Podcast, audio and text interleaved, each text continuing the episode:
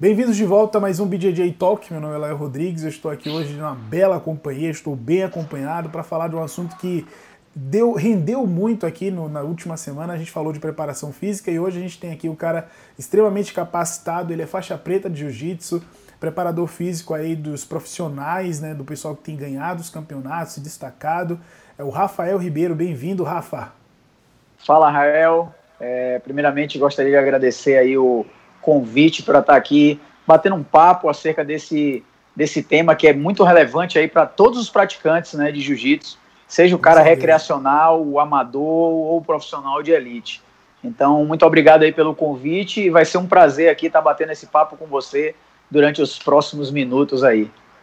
Tamo junto. Já vou avisar o pessoal, nós vamos fazer esse, episódio aqui, especialmente em duas partes. Eu tava postando vídeos muito longos aí no YouTube, porque agora o podcast está indo pro YouTube e também, né, gerando podcast. Então, vamos ficar em duas partes. Então, muito bem, essa é a parte 2 aí do nosso episódio com Rafa Ribeiro. A conversa tá excelente. Quem não assistiu a primeira parte, cara, assista, principalmente para desmistificar muita coisa de preparação física, porque realmente custa muito mais caro você treinar errado do que você pagar um bom profissional pelos seus conhecimentos. A gente falou sobre os profissionais e hoje a gente vai falar aqui. O Rafa, é, faixa preta de jiu-jitsu, colunista da Gracie Mag, preparador físico aí de muitos campeões na faixa preta de jiu-jitsu. E a gente vai falar hoje como é que a preparação física pode atingir aí, como você, que é recreacionista, robista do jiu-jitsu, deve fazer a sua preparação física. Muito bem, Rafa, você tinha falado na parte 1 que você começou é, oferecendo, na verdade, o serviço para quem queria é, treinar em casa, fazer uma preparação física esportiva, mas voltada para o lado recreacional. Como é que isso funcionava? É, uma coisa muito engraçada é que geralmente esse público está acostumado a treinar em academia, está acostumado uhum. a levantar peso, estudo e aquilo. E aí tinha aquela coisa do treinamento funcional, de ser um negócio diferente na época. Só que o treinamento funcional, quando você vai estudar realmente a fundo, você vê que é uma coisa que não existe. É uma coisa que é, fizeram um nome para fazer um tipo de treino com o peso do corpo ou com alguns equipamentos e dizer que aquilo é funcional. Mas na verdade, quando você estuda mesmo, você percebe que é apenas para atrair um público que não gosta de ficar na academia. Isso. Exatamente. Só que eu tava nessa vibe do funcional, só que eu tava estudando também muito treinamento esportivo. E aí eu percebi que o treinamento funcional é tipo um miligrama do treinamento esportivo. Eu falei, porra, se eu posso oferecer um quilo, por que, que eu vou oferecer um miligrama? E aí comecei Perfeito. a ofertar é, realmente a parte emocional do treinamento. Então, por exemplo, eu passava uma série para o cara. Eu sei que essa série o cara não vai entregar porque ele é um cara que geralmente se desiste. Aí eu falo, aí eu coloco uma meta. Ó, se você fizer isso aqui que eu tô te passando. Então, na próxima aula eu faço não sei o quê. Então tem um sistema de recompensa. Então, ah, o, é, então o cara que alcançar a meta, tipo você tá na, você trabalhou numa loja, você trabalha com vendas. Se você vender 100 uhum. mil reais no mês, você ganha 3%. Se você bater a meta de 100 mil reais, você ganha 3,5%. Então, quem é que vai querer vender só 98 mil? O cara vai é. dar o sangue para vender 101 se tiver duas metas. Agora, se tiver três metas, se ele vender 151 mil, ele vai para 4%. O cara vai dar o coração e a tripa para vender. Então, esse sistema de recompensa, você tem que mexer no emocional da pessoa para você saber até onde ela consegue lhe entregar aquela série. Então, é, você, você começa a interagir entre os cinco pilares do treinamento: físico, técnico, tático, teórico e emocional. Então, por exemplo, essa minha primeira aluna, Daniela, ela já sabia todas as jogadas e todas as estratégias e todos os macetes que eu fazia para poder extrair o máximo dela. Aí, quando eu viajava para algum congresso, algum curso, é, um outro profissional, ela pegava ali o cara para poder me substituir. Aí o cara chegava lá, montava um circuito para ela. Aí ela, tipo assim, se você monta um circuito de cinco minutos, ou uma série que dê cinco minutos, ou um rola de cinco minutos, se você souber uhum. que só tem um rola, você vai dar o seu coração e sua tripa, né? Verdade. Exatamente. Então, se eu falo, cara, você vai fazer um de cinco só hoje. Então, você vai, você vai pegar um cara como Muhammad e dar seu coração para lutar com Muhammad. Eita. Agora, se eu viro para você, Lael, você vai ter que fazer hoje 10 de 5 com um minuto de intervalo. Você vai começar no primeiro como? Na manha, né, pai? Na manha. Você vai na manha, você vai indo na manha porque algum desses 10 vai querer te acelerar e aí você vai ter que ter gás para suportar o cara. Uhum. Você tá entendendo? Agora, se Isso. eu falar, Lael, você vai ter 5 minutos de, de treino, de rola, você vai descansar 10 e depois vai voltar para mais um. Já é então, é outra tem... história. Já é outra história. Você vai dar também o seu uhum. máximo nos dois. Então, a depender da configuração da série, ela já sabia se ela tinha que entregar o máximo ou não na cada, em cada série. Porque eu já tinha explicado isso para ela, e isso faz parte do treino teórico. Se você uhum. enxuga muito o intervalo, você com certeza não vai treinar muito forte o, o, o a própria série. Então, você ensinar isso para as pessoas é o, é o pilar teórico. E através do pilar teórico, ela vai decidir qual estratégia para fazer o físico. Então você começa a trabalhar de uma outra perspectiva e essa pessoa não consegue mais treinar com outro treinador. Porque ela vai estar tá sempre conseguindo estar tá à frente do treinador. Porque o treinador quer que ela faça uma coisa na série, só que ela já percebeu que fisiologicamente ela não vai conseguir entregar. E aí ela monta uma estratégia que para ela é confortável. Se para ela é confortável. E acaba, não... acaba negligenciando o resultado, né? Exatamente. Aí que é o ponto ela não consegue entregar, ou eu não consigo extrair dela o máximo que existe dela, que ela nem às vezes saberia que existia aquilo.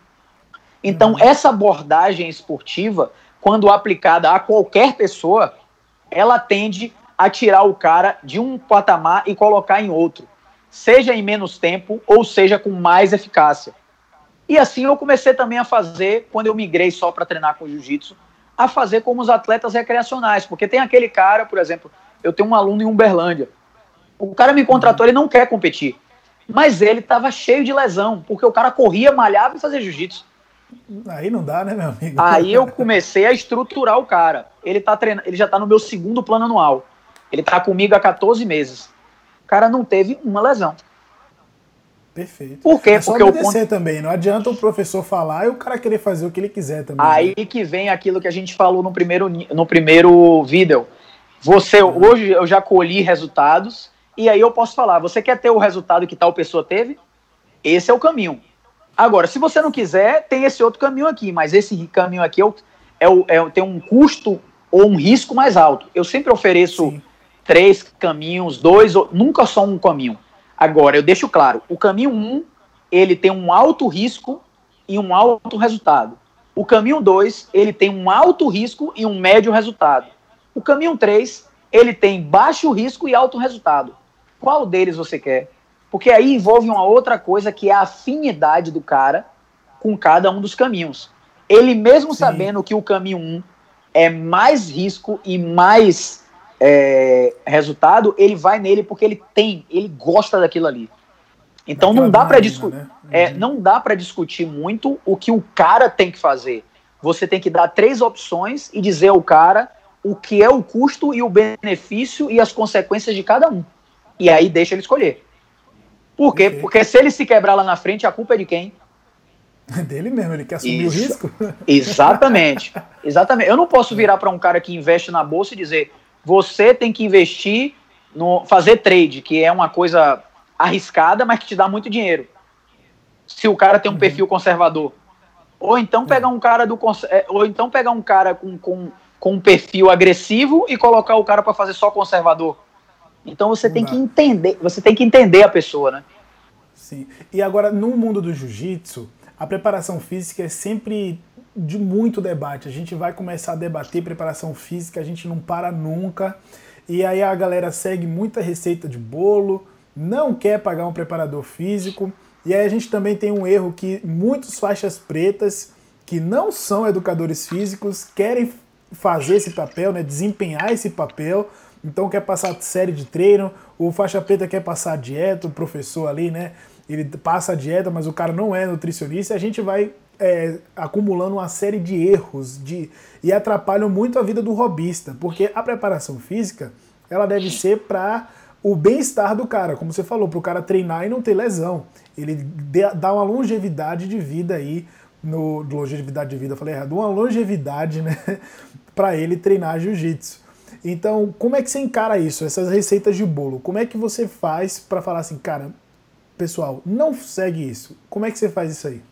É, eu vou falar uma coisa que é super polêmica, mas eu Pode adoro, eu, eu, eu, eu acho isso excelente que isso exista. É, uhum. pense, em, pense em carros. Eu estou aqui de frente a uma concessionária de carro que da Mercedes. Uhum. Todo mundo já dirigiu uma Mercedes na vida? Nem todo mundo, né? Exatamente. Pronto. Então eu vou pegar uma coisa. Aquele cara que anda a pé.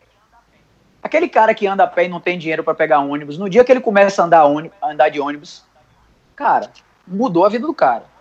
Sim. De ônibus para metrô, mudou a vida do cara. Uhum. Se o cara começa a andar com Uno, mudou a vida Ixi, do cara. Tá Mas ele já, olha pro, ele já olha pro ônibus e fala: Porra, eu andava de ônibus, agora eu tenho com meu carro dá para passar para pegar a gatinha, dá para ir para o cinema, várias coisas. Uhum. Agora, se ele anda de carro e o trânsito é muito congestionado, ele vai precisar andar de carro ou de metrô? Metrô é melhor. Então, primeiro, existe uma escala de, por exemplo, de qualitativa, de quantitativa, que dá para você dizer que dá para você afirmar uma Mercedes, em geral, é melhor do que um Uno. Uhum. Mas nem sempre. Porque imagine você chegar numa Mercedes, num lugar onde é super violento. É verdade. Entendeu? Então, eu vejo tudo com bons olhos. E graças a quanto mais popularizar, mais democrático é, que seja, mais pessoas estiverem fazendo, mais valorizado fica o meu trabalho. Perfeito. Perfeito. Porque, porque uhum. pensa assim, eu costumo dizer e falo, cara, você já sentou, no, eu falei de uma Mercedes, mas tu já sentou numa Ferrari? É. Você está entendendo? Do que adianta, do que adianta? Eu vou, vou, dar dois exemplos bem claros. Lael dirigindo uma Ferrari e Ayrton Senna dirigindo um Fusca. Quem vai ganhar? Eu ia ser um, é, eu ia ser um desastre aí na Ferrari. Não sei é nem mes... onde é que vai, meu amigo. É a mesma, mas é a mesma coisa o que vai acontecer. Você tem um atleta de altíssimo nível com um treinador ruim ou um treinador de altíssimo nível com um atleta ruim. É a mesma coisa. Agora, quando você junta Perfeito. Ayrton Senna e McLaren, Lewis Hamilton e Mercedes, Alain Prost uhum. e, e, e, Ferrari, Nigel Mansell uhum. e Williams. Então, quando você junta dois, uh, tanto o atleta, que é o piloto, quanto o carro, que é o treinador, uhum. aí você alcança patamares muito superiores. Então, mas aí o que, que tá? É, nem todo mundo tem acesso a comprar uma Ferrari, a andar de Ferrari, uhum. a correr na Fórmula 1. Isso é uma parcela para poucas pessoas que têm acesso a esse tipo de coisa. E para isso que são criadas essa, esses outros produtos que democratizam o acesso, que torna, pelo menos, a pessoa começa a fazer. Então tem escalas. E eu costumo dizer às pessoas o quanto você pode ou está disposto a investir para poder chegar num, num, num resultado que você quer. Você tem uma pista de cross, você vai botar uma Ferrari numa pista de cross, ela encalha. É verdade, não vai dar. Então você tem que saber aonde é que seu terreno, se o seu investimento é sustentável a longo prazo, se você só vai conseguir fazer isso três meses, se você está afim uhum. de fazer isso.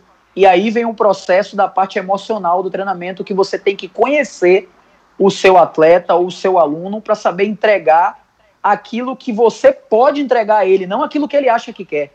Porque se fosse assim, chega agora para mim, você, você é um cara faixa preta que nunca competiu. Aí você vai falar para mim, porra, tô te contratando para você me fazer ser campeão mundial. Aí eu falo, Lael, você tá, tá com 36 anos, você nunca competiu, você é pai uhum. de família, você trabalha, você dá aula de jiu-jitsu, você não sei o quê, você tem mulher, você tem filho. Você vai, você vai largar essas oito coisas? Uhum. Porque daqui a 10 anos você tem uma chance aí de estar disputando. Então é difícil, cara. daqui a 10 anos aí, né? Largando agora, daqui a 10 anos você chega. É, porque é senão. Os cara... isso mesmo, né? Mas já chegou cara em mim achando que eu ia fazer o cara ser campeão mundial adulto. O cara treinava comigo e, e porra, eu, eu, eu levava vantagem sempre no treino com o cara. Eu sou Master 2. O uhum. cara queria lutar de adulto. Aí calma lá, né, meu amigo? Calma lá.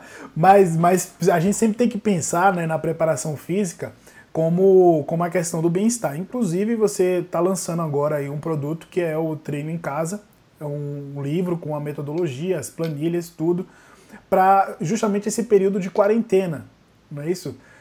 Todo mundo está em casa, a gente sem treinar, todo mundo é, ficando. Eu, eu nunca tive lesão na lombar treinando jiu-jitsu. Aí nessa quarentena eu tô com a lombar todos os dias. Porque ficou muito ali. tempo sentado. Provavelmente, provavelmente sentado, deitado, sentado, deitado, sentado, deitado. Eu disse, não, agora, agora nas últimas semanas eu voltei a ficar mais ativo, melhorou muito. É, porque pensa muito. o seguinte, se você tá sentado, deitado, seu músculo não tá contraindo. E aí, a lei do uso e desuso. Se você usa menos, ele relaxa e vai cada vez vai atrofiando.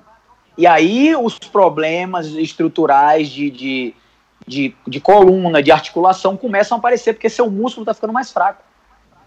Uhum. Entendeu? Eu fiz um vídeo no início da pandemia, tá lá no meu, no meu Instagram também, falando sobre algumas coisas que a quarentena poderia trazer. Por exemplo, dor de cabeça, porque o cara tá mais tempo em casa, o cara tá estressado. Essa uhum. coisa de dores, dores aparecerem também. Porque você é um cara super ativo. Quando você começa a ficar menos ativo, aí as coisas começam a aparecer, entendeu? Então, é é, tudo tem, tem um. É, é, esse problema, esse tempo de quarentena é um tempo muito difícil para a parte física. E é um desafio muito grande. Principalmente para quem é robista, né? Porque o cara que é profissional, ele ainda está fazendo. Uma, ele já tem um preparo diferente. Mas o cara que, que, poxa, faz por recreação, eu mesmo treino por recreação, eu gosto de competir, mas não é minha profissão. E aí nesses dias eu senti. E como é que. Fala desse material que você está lançando agora do, pro treinamento de quarentena aí. Então, é, eu, treino, eu treino as pessoas de maneira individual, certo? Só que tem dois grupos que eu treino de uma, que eu chamo de generalistas. Tem um cara que é individual, que eu chamo de especialista, que você vai fundo no cara, e tem o grupo que são os generalistas. Então, tem o Dream Art, são generalistas, e tem um grupo lá do pessoal da Tetris de São Paulo também, que são os recreacionais que estão treinando da mesma maneira como o Dream Art treina. Então, eu criei um sistema, regras, um passo a passo, todo para controlar o treinamento do generalista. Então, a depender de qual categoria o cara tá, qual fase o cara tá, se ele vai precisar perder de peso, ele vai estar tá ou na parte de fortalecimento, ou na parte de força, ou na parte de perda de peso, e cada um desses setores tem três ou quatro ou cinco níveis, e aí a depender de quem é ele, eu vou, eu vou dizer em qual nível ele está. Cada um desses níveis, desses grupos, eles têm uma planilha. E aí a planilha, o cara já sabe o que é que tem que fazer o passo a passo. Então, era assim que eu treinava o Dream Art. O Dream Art teve ali. Eu comecei a treinar o Dream Art no início de dezembro. E já no europeu tivemos excelentes resultados aí. Todos os atletas é, relatando que diminuiu fadiga, que melhorou performance, cansaço. Então, os, a perda de peso foi mais fácil. Então, todos os atletas aí que a gente treina lá do Art também reportou. Então, em fevereiro, final de fevereiro, eu comecei, comecei a abrir isso primeiro fazer um piloto para o pessoal da Tetris, para depois eu abrir para o Brasil. Uhum. Aí, março, tudo certinho, veio a pandemia. Quando veio a pandemia, eu tive que criar um novo sistema de planilhas, de progressão, de níveis, para quem está em casa, com peso do corpo, com garrafa de água, é... e por aí vai. Então, fiz uma nova filmagem de exercícios, construí novas planilhas, criei cinco níveis e coloquei, uh, disse como é que cada pessoa, a classificação, como é que ela achava o nível, como é que ela progredia de nível. Então, para ela pular Nossa. do nível 1 para o nível 2, ela tinha que entregar 25 sessões de treino. Se você treina seis vezes na semana, em quatro semanas você pula de nível. Agora, se você só treina três vezes na semana, você vai precisar de dois meses para pular para o próximo nível. Então, isso depende do cara. Você coloca na no cara a, como é que ele vai é, mudar de nível. Então, eu peguei essa estruturação que eu tinha feito para todo mundo e ofereci para o pessoal que está em casa e, e também filmei aulas dessas coisas, dessas regras, de como é feito, de qual é a lógica e como é a evolução, é, e para a pessoa poder entender o que é que eu faço e poder fazer na maior segurança possível. O que é que isso o é que é, que isso é mundo, é bom? Né? Para todo mundo, desde uma dona de casa a um atleta uhum. praticante de jiu-jitsu aos profissionais. Eu usei isso com todo mundo. O que vai mudar Nossa. praticamente é o nível do cara. Uhum. Então é um treino que, além de ser planejado, controlado, periodizado, progressivo, ele é seguro. Diferente do que a gente tem visto hoje aí na internet, que é todo mundo fazendo muito hit, muito cardio, muito circuito, com saltos, toda hora salto, pulos, pulos. Uhum. E pulos e saltos é muito agressivo para as articulações, para quem não está preparado ou para quem é faz em impacto, excesso. Né? Alto impacto. Então não é todo mundo uhum. que dá para fazer hit.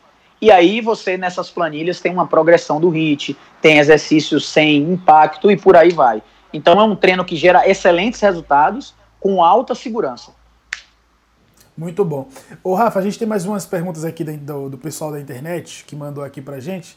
Manda é, abraço. A primeira pergunta aqui do, do pessoal lá do Instagram.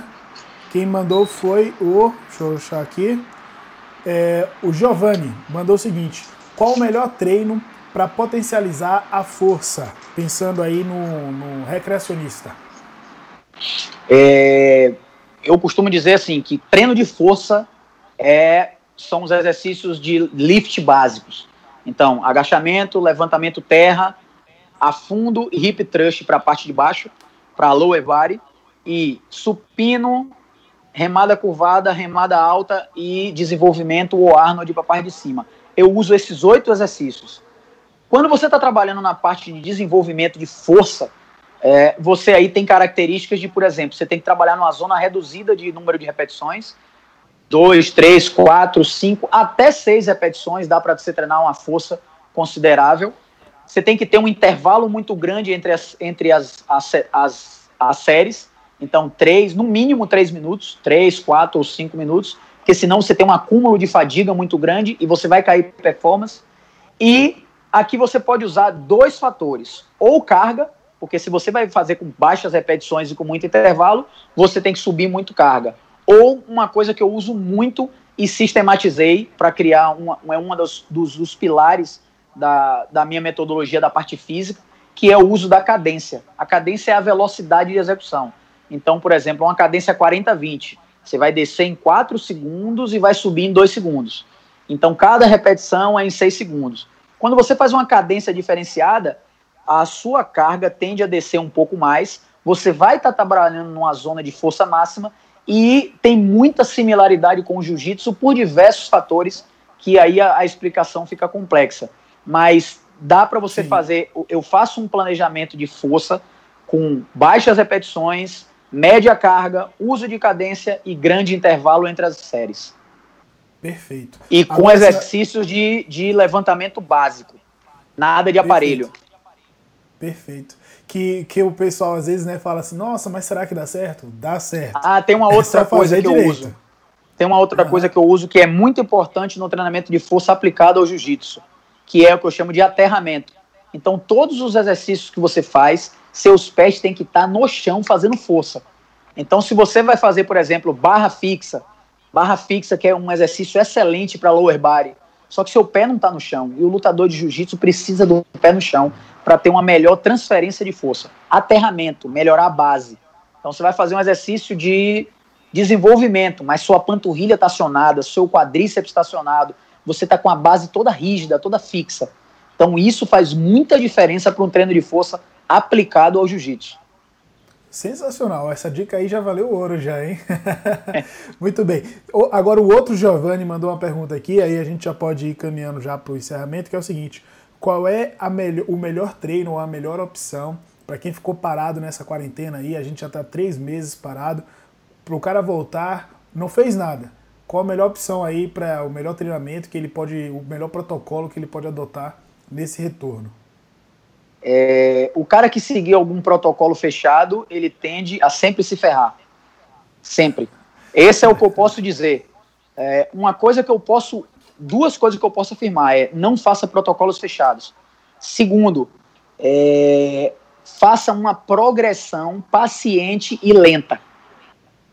Então, se você vai voltar a treinar agora, treine duas vezes na semana durante três semanas. Depois da na quarta Perfeito. semana, você aumenta para três vezes. Na Não sétima semana. Ansiedade tomar, né? ansiedade, ansiedade é sinônimo de problema. Então, na, na nona semana, a cada, a cada três semanas você aumenta uma sessão por semana. Então, isso aí é uma garantia de, de que pelo menos você vai ter uma volta às aulas aí de, com uma maneira mais segura. A gente não está pensando em resultado agora, porque ninguém vai disputar campeonato mundial mês que vem. Não, nem tem mais campeonato esse ano, né? Então... Exatamente. O que vai ter de campeonato esse ano são apenas lutas casadas. E aí a gente está falando dos caras que são profissionais. Exato. Eu acredito, Exato. aqui, é, uma pré, aqui é, uma, é, um, é, um, é, uma, é um palpite de Rafael. A gente só volta às competições de jiu-jitsu num modelo que a gente sabe que é IBJJF no europeu de 2021. É, é. Eu acho. Eu acho que um pouquinho, eu acho que ainda um pouquinho mais para frente, hein? É, talvez, mas ainda, minha é, esperança é, é, europeu, porque Portugal 2021. abriu agora. Uhum, Portugal, uhum. as academias já abriram agora em junho, então temos seis meses aí para a gente pensar nessa volta. Estudada, né? Uhum. Exatamente. E aí a gente deixa para toda a comunidade do jiu-jitsu opinar, e eu espero que a IBJJF seja ouvinte e faça com que a comunidade participe dessa criação de um novo normal. Boa, boa. Muito bom, Rafa, muito bom. Foi muito legal o nosso bate-papo, a gente conversou bastante, falamos muito aqui do, do jiu-jitsu profissional, do papel do educador físico, do trabalho do Rafael, que é fantástico aí, formando muitos campeões, né? 2018 foi um ano singular, 2019 foi um ano excelente, 2020 já estava começando com tudo, com Porra. o pessoal da Dream Art aí, mas é só uma pausa, a gente logo logo está de volta, logo logo estamos aí trabalhando. Rafa, muito obrigado. Se quiser deixar um recado aí para o pessoal, pode ficar à vontade. Eu quero sim. É, eu costumo dizer que tempos difíceis fazem homens fortes. E acho que a gente tem que aproveitar esse momento para a gente aprender com o que o momento está impondo a gente e a gente não simplesmente, ah, tá na pandemia, vamos isso, vamos aquilo. Não. O que é que esse, que esse, que esse tempo trouxe de dificuldade para você? Encare a dificuldade não como uma dificuldade, e sim como uma oportunidade de você criar novas soluções dentro da sua cabeça para solucionar os problemas. Então, por isso que todas as perguntas que você fez de coisas que teoricamente todo mundo acham como negativas, eu sempre procuro pro, procurar realmente o lado positivo de cada informação que seja, mesmo que seja um desastre como o que aconteceu com, com, com o negro nos Estados Unidos, o George, então, dentro de uma situação tão ruim e péssima como essa, como é que você consegue enxergar uma coisa boa? A boa é que o mundo inteiro se levantou contra, e eu acho que a luta contra o racismo nunca teve tão em evidência quanto agora. Entendeu? Então, dentro do, da coisa ruim, o que é que você consegue enxergar de bom nela? Aí você deixa de ver o lado ruim e passa a ver a solução que está bem na sua frente. Excelente. Rafa, muito obrigado pela entrevista, foi sensacional. O pessoal que quiser seguir o trabalho dele, o Instagram é Rafa Ribeiro JJ, tá na descrição do vídeo, tá na descrição do post do podcast. Quem quiser o serviço profissional dele também, recomendadíssimo. Não tem, não tem dúvida, depois de todo esse papo aí, do que o cara é capaz de fazer. Então é isso, até a próxima. Fiquem com Deus.